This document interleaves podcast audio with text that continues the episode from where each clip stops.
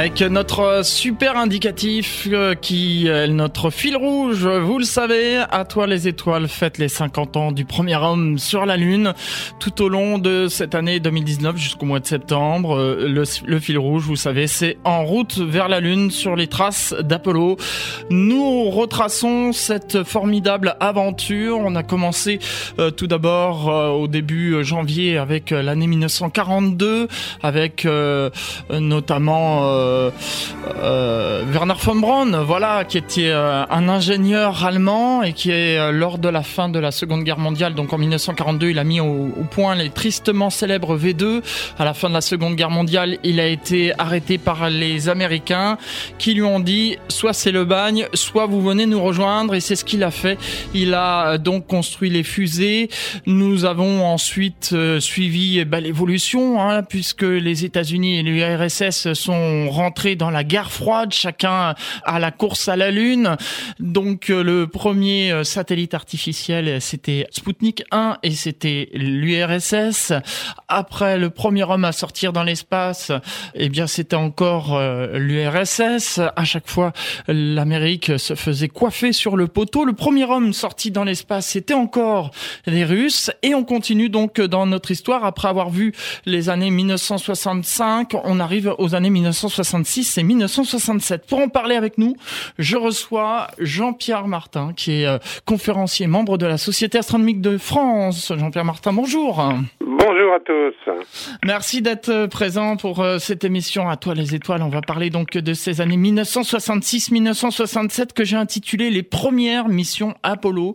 Je sais que les... oui, et c'est une période en fait, comme tu l'as évoqué, c'est une période tout à fait charnière parce que après tous les succès soviétiques, c'est dans cette période-là, 66-67, que les Américains commencent à espérer qu'ils vont dépasser les soviétiques. Jean-Pierre Martin, justement, on a eu un, moment charnière, euh, comme vous dites, avec euh, la mort de Korolev aux États, en URSS. Mort, euh, en 66, de façon assez triste, comme ça a dû certainement être évoqué plus tôt, Korolev était l'élément indispensable de toute l'astronautique russe.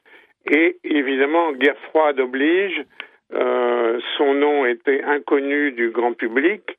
Et, encore plus des Américains, bien entendu. Et en fait, il n'existait, il n'avait aucune euh, existence officielle. Euh, et il devait être, il devait être opéré en 66, petite opération bénigne. Et malheureusement, comme euh, comme il n'existe pas officiellement, euh, c'est pas le docteur Dupuis du coin de la rue qui peut l'opérer. Il fallait donc que ce soit quelqu'un de du politburo euh, de l'URSS. Donc ils ont choisi le ministre de la santé pour l'opérer, qui était qui était ministre et qu'on bah, on espère qu'il était docteur aussi. Et malheureusement, euh, l'opération s'est mal passée, il s'est pas réveillé. C'est un peu mystérieux, on ne sait pas trop. Euh, enfin bref, il est mort. Il est mort sur la table d'opération, donc euh, grand désastre pour euh, les soviétiques. suite à sa mort, l'URSS ne faisant jamais les choses simplement, il y a eu concurrence entre différents bureaux d'études pour pour les projets lunaires et on sait ce que ça a donné. Voilà. On peut expliquer, euh, Jean-Pierre Martin, que Korolev, en fait, était euh, l'équivalent de Werner von Braun pour les Américains. Alors, oui et non. Korolev était était un, ingénieur aéronautique euh, qui était passé pendant pendant la période trouble stalinienne par la case Goulag, hein, comme tout le monde. Et vers la fin de la guerre, Staline, qui s'était fait avoir un peu par les Américains euh, car les Américains avaient réussi à embarquer euh, Werner von Braun et son équipe. Euh, donc Staline envoie Korolev, le sort du goulag, et l'envoie en Allemagne pour essayer de récupérer ce qu'il peut récupérer. Il a de la chance de, trouver encore des techniciens allemands de, la partie donc V2 et des, des, des V2 aussi en morceaux. Et c'est ça qui va servir de base à euh, l'astronautique russe. Mais euh, en fait, Korolev est un organisateur un peu génial.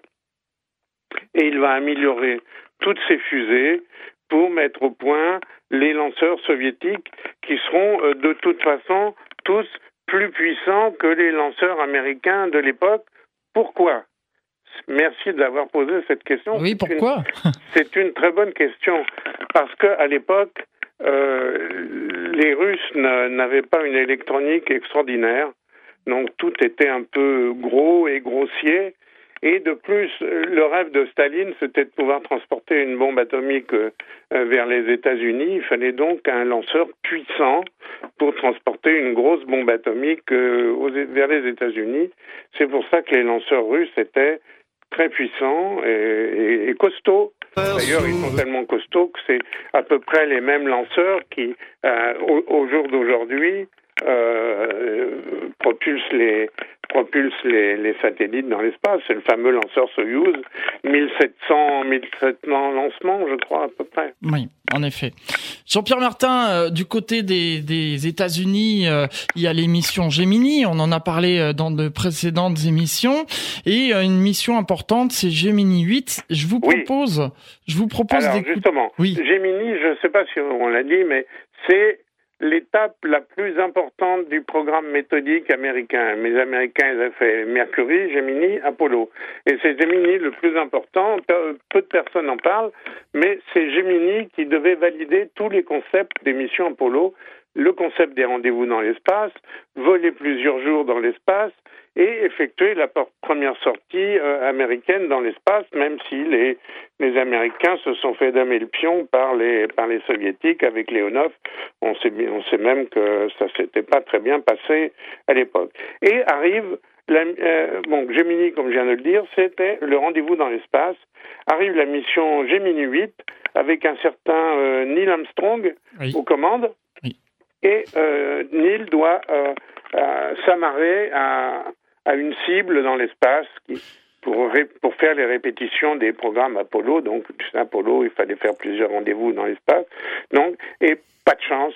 En s'amarrant à la, à la fusée cible qui tournait autour de la Terre, un moteur de Gemini s'est emballé et tout s'est mis à tourner, à tourner à une vitesse épouvantable, si bien que les astronautes étaient à la limite de, de la de, de, de, mourir en fait. Mm, et euh, avec sang-froid extraordinaire, Armstrong arrive à se désarrimer et à rentrer sur Terre.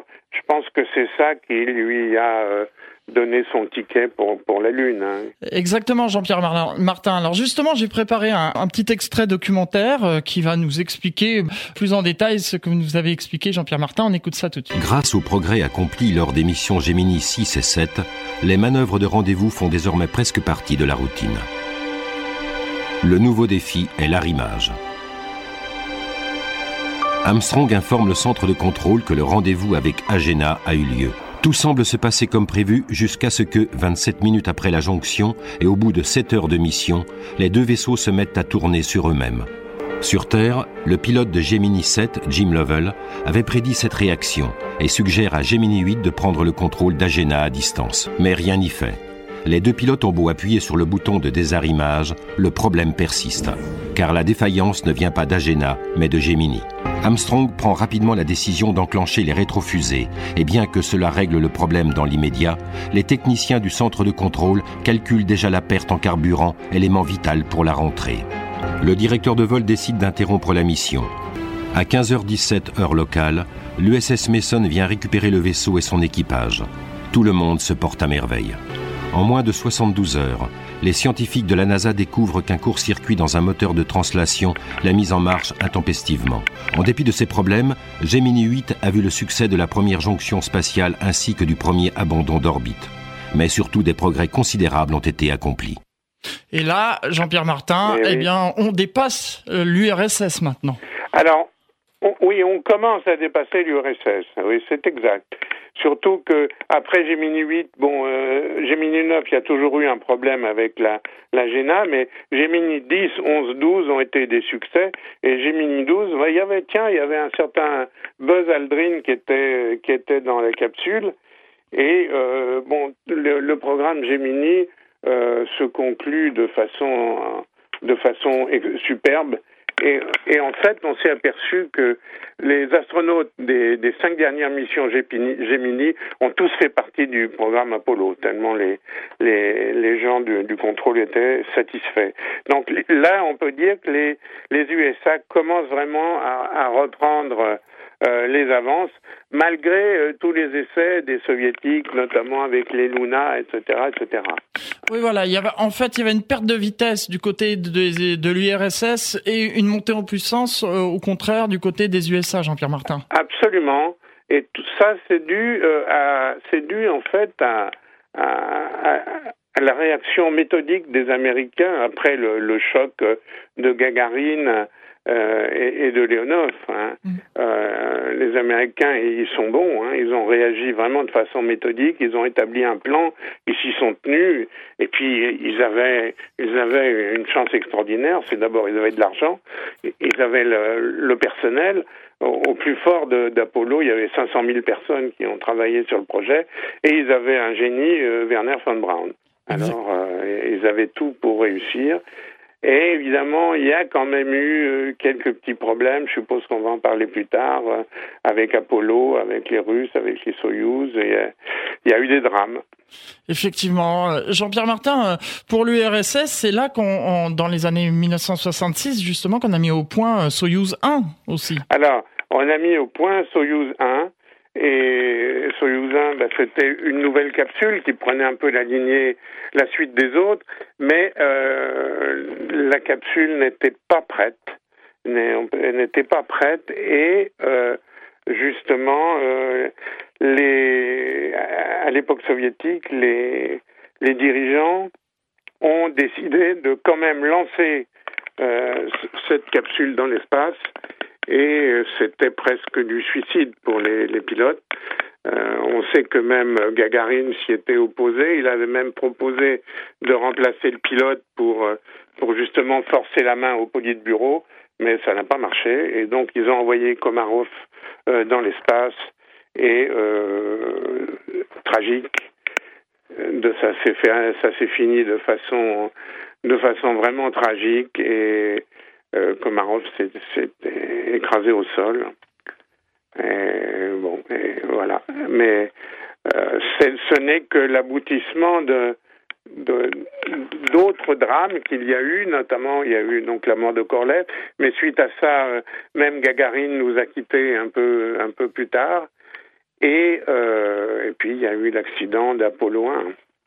Oui, Apollo 1, dont on parlera euh, tout à l'heure puisqu'on va faire les choses chronologiquement, euh, euh, Jean-Pierre Martin. Mais cependant, comme disait le parrain d'Atoile les Étoiles, où j'ai oublié de préciser en début d'émission que Atoile les Étoiles a bien sûr une marraine qui est Daniel Brio, astronome à l'Observatoire de Paris, et Jean-François Pellerin, journaliste scientifique, le parrain, qui souhaite bien sûr la bienvenue aux auditeurs. Et Jean-Pierre Martin, justement, notre parrain Jean-François Pellerin, disait que pour pour euh, Soyouz, l'accident est arrivé sur Terre. Il n'y a jamais eu de mort dans l'espace. Ah ben, il n'y a jamais eu de mort dans l'espace, non, c'est vrai. Mais bon, on peut dire que l'accident est arrivé sur Terre, mais pour Soyouz, mais euh, oui, les parachutes, parachute c'est pas ouvert. Euh, oui, oui, t'as raison. Oui, oui, mm. c'est vrai, on peut dire ça. le parachute s'est mis en torche et, et donc la capsule s'est écrasée, s'est écrasée au sol. Oui. Oui, enfin, officiellement, il n'y a, eu personne de, à cette époque-là de mort euh, dans l'espace. Oui. Même, euh, oui, même côté américain, c'était au sol, c'était lors d'une répétition. En effet. Jean-Pierre Martin, on va s'interrompre quelques instants, euh, le temps d'une euh, petite euh, pause musicale. On en a beaucoup parlé depuis lundi. Hein, vous avez suivi les informations. ce malheur qui est arrivé à Notre-Dame de Paris, ben, on va lui rendre hommage à notre façon avec le titre extrait du spectacle Notre-Dame de Paris qui justement s'appelle Belle. Et on se retrouve juste après pour la suite de cette émission à toi les étoiles.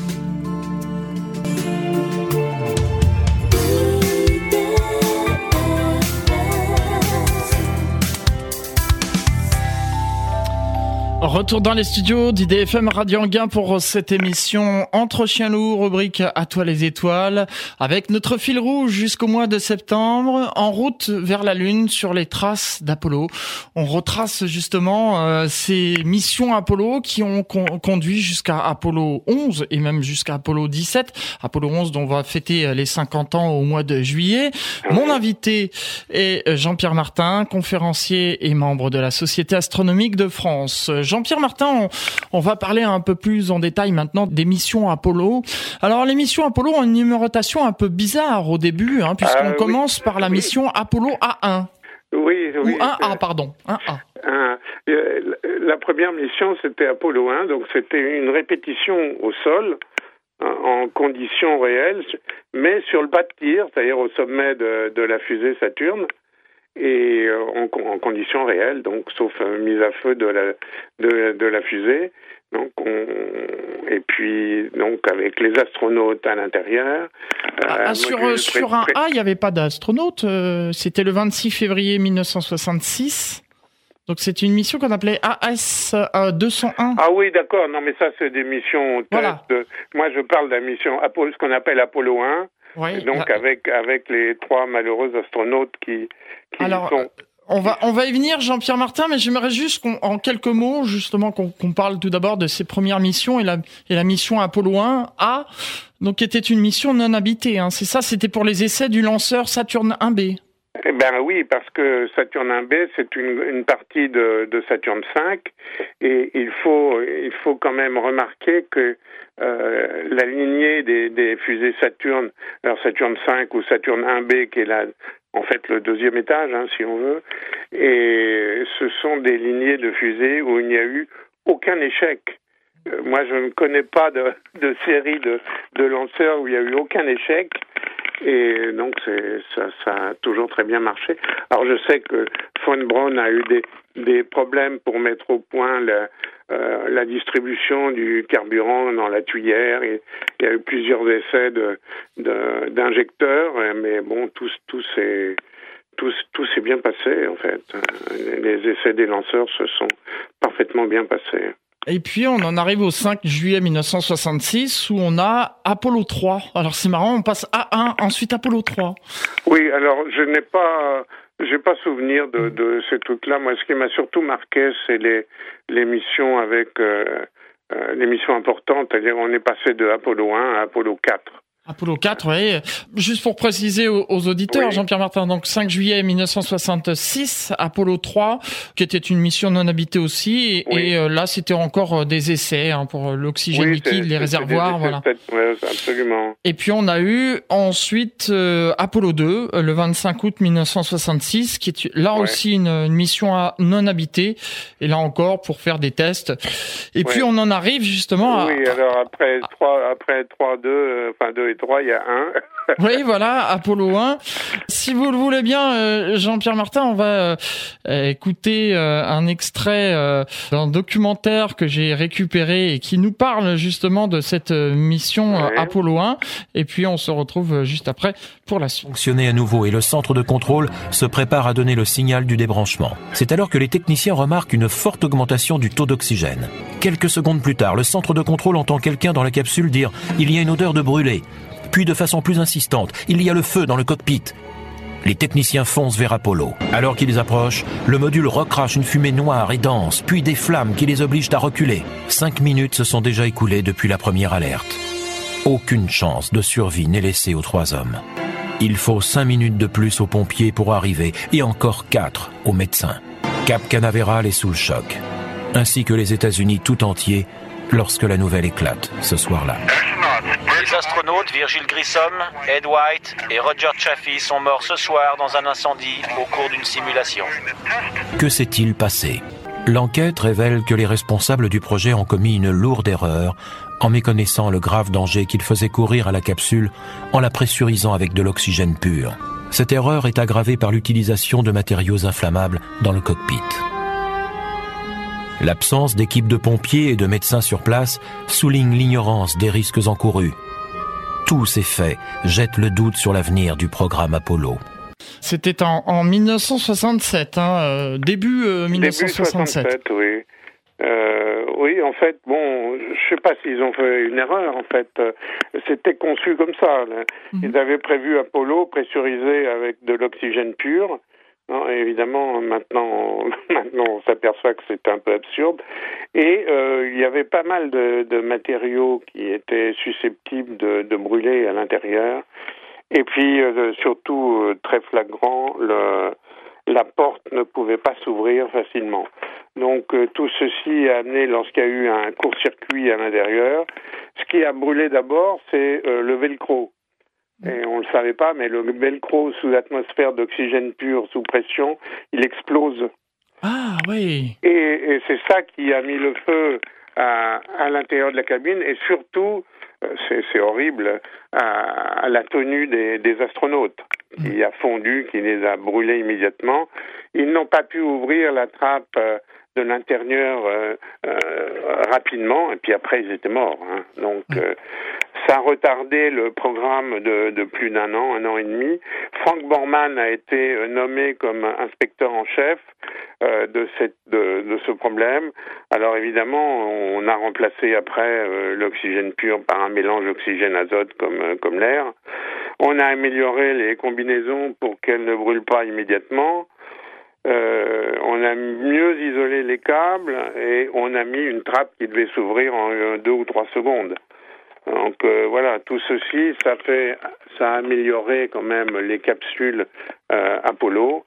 Ça fait perdre un an, un an et demi au programme, mais le programme est devenu plus sûr, ce qui nous a permis après de sauter directement euh, à ce qu'on a appelé Apollo 4, qui était euh, alors qui n'était pas une mission habitée, oui. mais qui était la répétition générale de tout l'ensemble sans astronautes.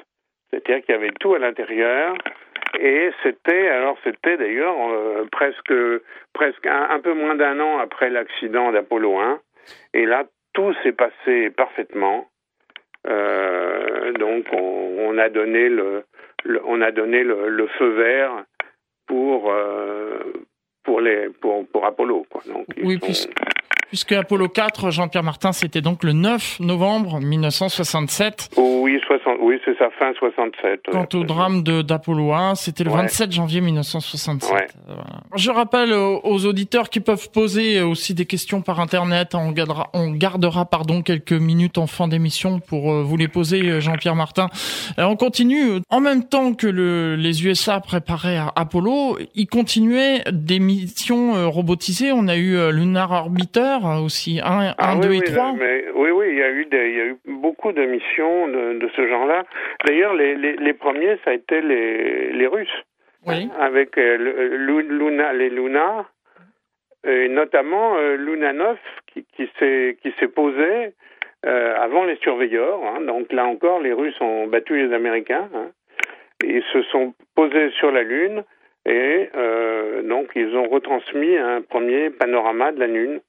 Euh, en fait, il y a eu deux Luna qui se sont posées, si je me rappelle bien, Luna 9 et Luna 13, avec exact. transmission de de, de, de, de, panorama et de photos. Euh, de même, euh, plus tard, il y aura des Luna 16 qui, qui rapportera quelques centaines de grammes de poussière lunaire dont même une, Luna 15. Euh, vous vous rappelez que les soviétiques n'ont pas été très fair-play, ils l'ont lancé en même temps qu'Apollo 11. Enfin bref. Euh, bref, après cet épisode Luna, les, les Américains euh, ont lancé les surveilleurs. Parce que euh, le, le, problème qui se posait à l'époque, on veut bien aller sur la Lune, mais on ne sait pas du tout qu'est-ce qu'on va trouver. Est-ce qu'on va s'enfoncer de plusieurs mètres? Est-ce qu'au contraire le sol va être si dur qu'on va rebondir? Euh, En fait, les Américains, ils n'ont pas lu Tintin comme moi. Tintin, on a marché sur la Lune. On sait très bien avec le professeur Tournesol qu'on peut se poser sur la Lune sans danger. Exactement. Bon, alors ils ont envoyé les surveilleurs parce qu'ils n'ont pas lu Tintin.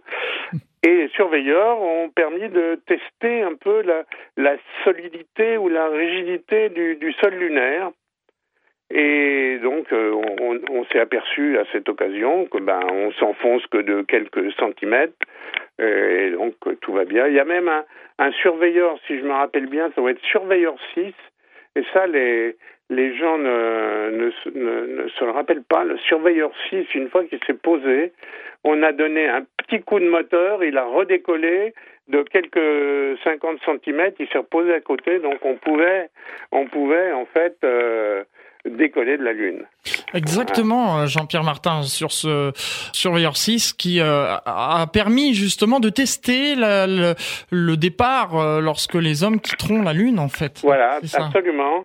Et alors, juste pour la petite histoire, on se rappelle que il y, a eu, y, a eu beaucoup de surveilleurs qui se sont posés en différents endroits de la Lune, puisqu'on on voulait tester un peu les, les différents sites d'atterrissage, et notamment un, un site, euh, le site de Surveyor 3, où Apollo 12 se pose à côté, euh, pour vous, vous imaginer la précision, la précision de d'atterrissage, se pose à côté et va ramener sur Terre quelques, quelques morceaux de surveilleur, surveilleur 3 pour analyse. D'ailleurs, à cette occasion, on s'apercevra qu'il restait des bactéries terrestres qui ont survécu et qu'on a pu retrouver, remesurer sur Terre.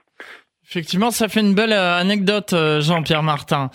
On parle toujours des premières missions Apollo avec euh, Jean-Pierre Martin, qui est conférencier et membre de la Société astronomique de France. On va s'interrompre une seconde fois pour une deuxième et dernière pause musicale avec Kid United et le titre Imagine. Et on se retrouve juste après pour la suite et la fin de cette émission. À toi les étoiles. À tout de suite.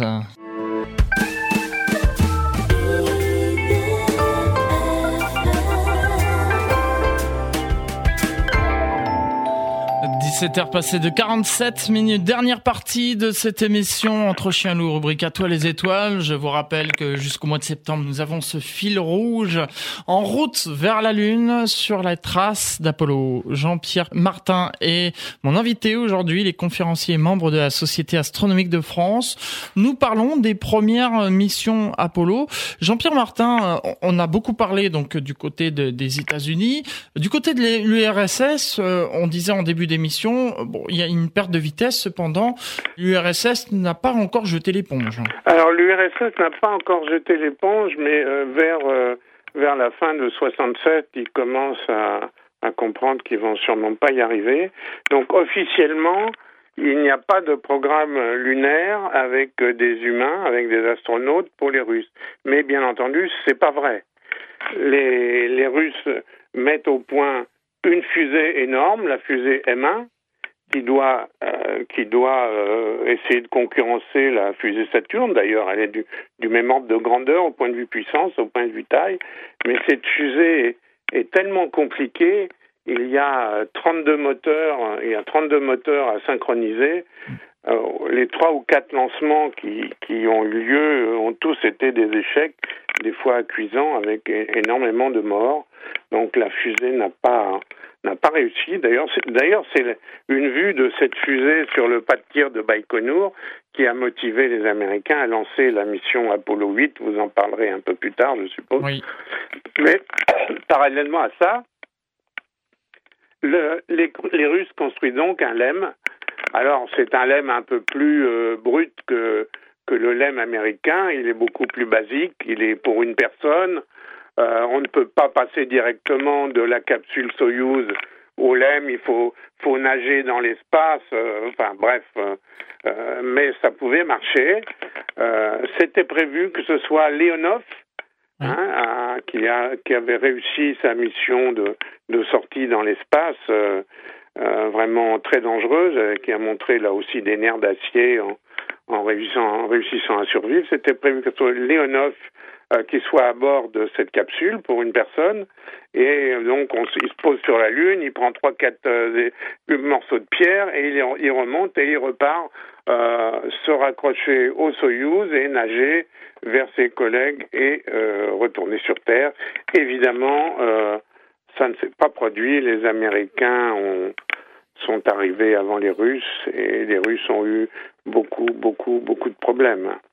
Mais on peut voir dans certains musées du monde, et surtout aux États-Unis d'ailleurs, euh, le module lunaire euh, russe. Moi, j'ai une photo de Buzz Aldrin en face de, du module lunaire russe qui est bien plus petit que le module euh, américain.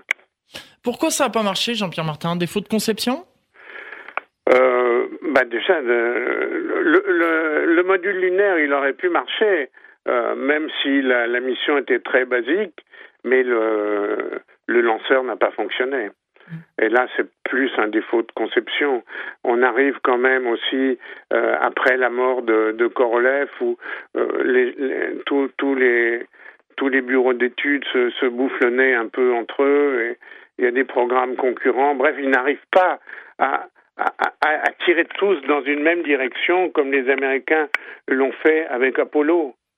Et, ça, ça, ça, a été un peu, un peu mortel. Jean-Pierre Martin, il nous reste quelques minutes. On va passer maintenant aux questions des auditeurs. oui, je voulais, juste euh, signaler un truc. C'est justement dans, euh, pour ce cycle euh, d'Apollo, 50 ans, avec le Palais des Découvertes, on, propose un cycle de cinq conférences à partir du 15 mai, le mercredi euh, à 19h. Euh, c'est sur le site du Palais Découverte. Euh, moi, je ferai la première d'ailleurs. Et c'est entrée gratuite, bien entendu. Voilà, au Palais des Découvertes à Paris. Vous ferez la première, justement, un auditeur qui dit J'aime beaucoup Jean-Pierre Martin, ses conférences sont toujours très passionnantes. Ah, voilà. Eh bien, on l'attend le 15 mai à 19h au Palais de la Découverte où euh. mon titre de conférence, c'est La conquête lunaire. Comment a-t-elle commencé Eh ben voilà. Soyez donc au rendez-vous. voilà. Euh, Jean-Pierre Martin, donc quelques questions d'auditeurs. On réagit beaucoup sur euh, Apollo 1, on parlait tout à l'heure, hein, ce, drame qui s'est passé au début de l'année 1967. On me demande, est-ce que finalement il n'y aurait pas eu un peu bâclé en fait? Euh, oui, oui, oui, oui, je crois qu'on peut dire ça. Euh, les Américains commençaient, euh, commençaient à, avoir un peu peur de, de se faire battre sur le fil par, par les Russes. Donc, il y a eu, ils ont brûlé peut-être certaines étapes.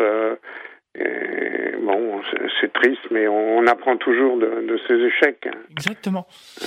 Oui, parce que c'est vrai qu'il y a cette guerre froide, euh, cette rivalité entre les, États-Unis et l'URSS, mais il faut pas oublier aussi que John Fitzgerald Kennedy avait dit, avant la fin des années 60, des années 60, on enverra un homme sur la Lune et on le ramènera sur Terre sain et sauf. Je voudrais revenir là-dessus, c'était extraordinaire. Vous savez, quand il a prononcé ça, il a prononcé ça en 1961. Oui. C'est-à-dire un petit peu après le premier vol de Shepard, qui était un saut de puce. Hein. Shepard, il n'a pas fait la même chose que Gagarine. Hein, la fusée n'était pas assez puissante. Il a juste fait un saut de puce de Cap Canaveral et puis il a fait plouf dans l'Atlantique. Rien qu'avec ses 15 minutes d'expérience dans l'espace, Kennedy a pris le pari que l'Amérique arriverait à battre les soviétiques et serait sur la Lune avant la fin de la décennie. C'était un pari incroyable. Euh, enfin, c'était formidable. Je pense que ce pari a été gagné. Moi, mon explication, il a été gagné aussi parce que Kennedy a été assassiné et que personne n'a osé remettre en cause son pari.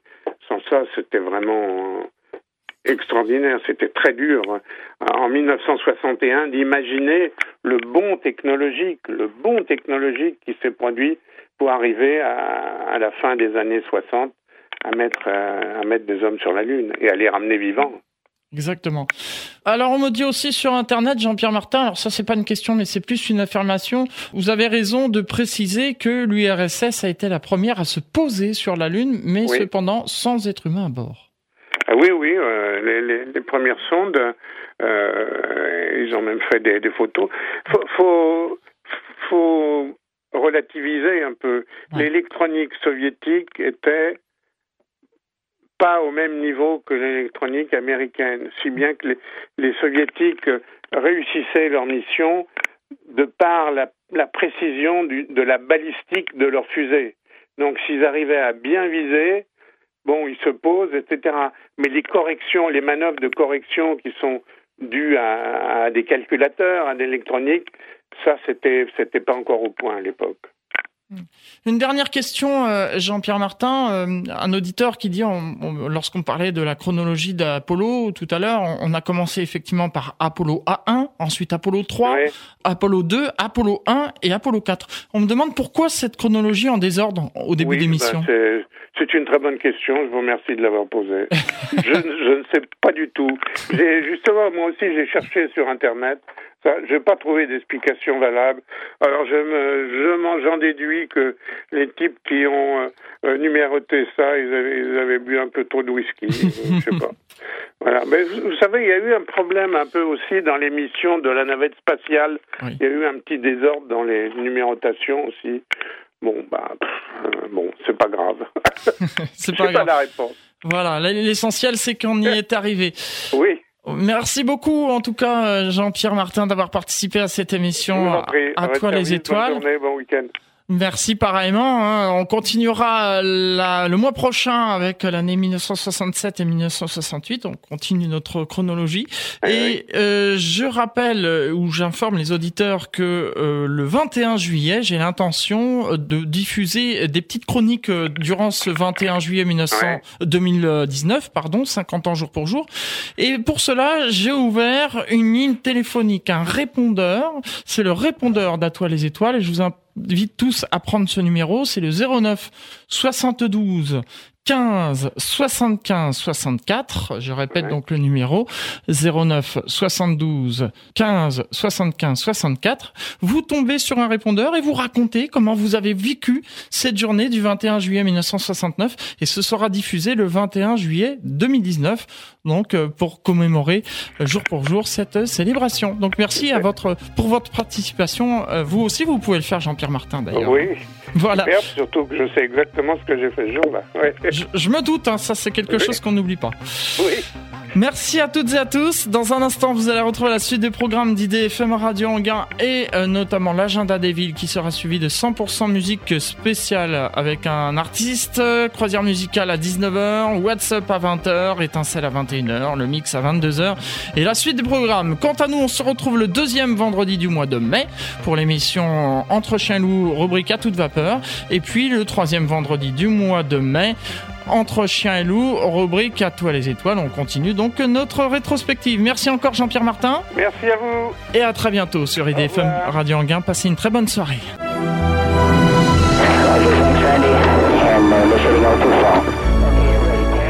À l'occasion du 50e anniversaire du premier homme sur la Lune, IDFM Radio Anguin vous propose une grande rétrospective en route vers la Lune sur les traces d'Apollo.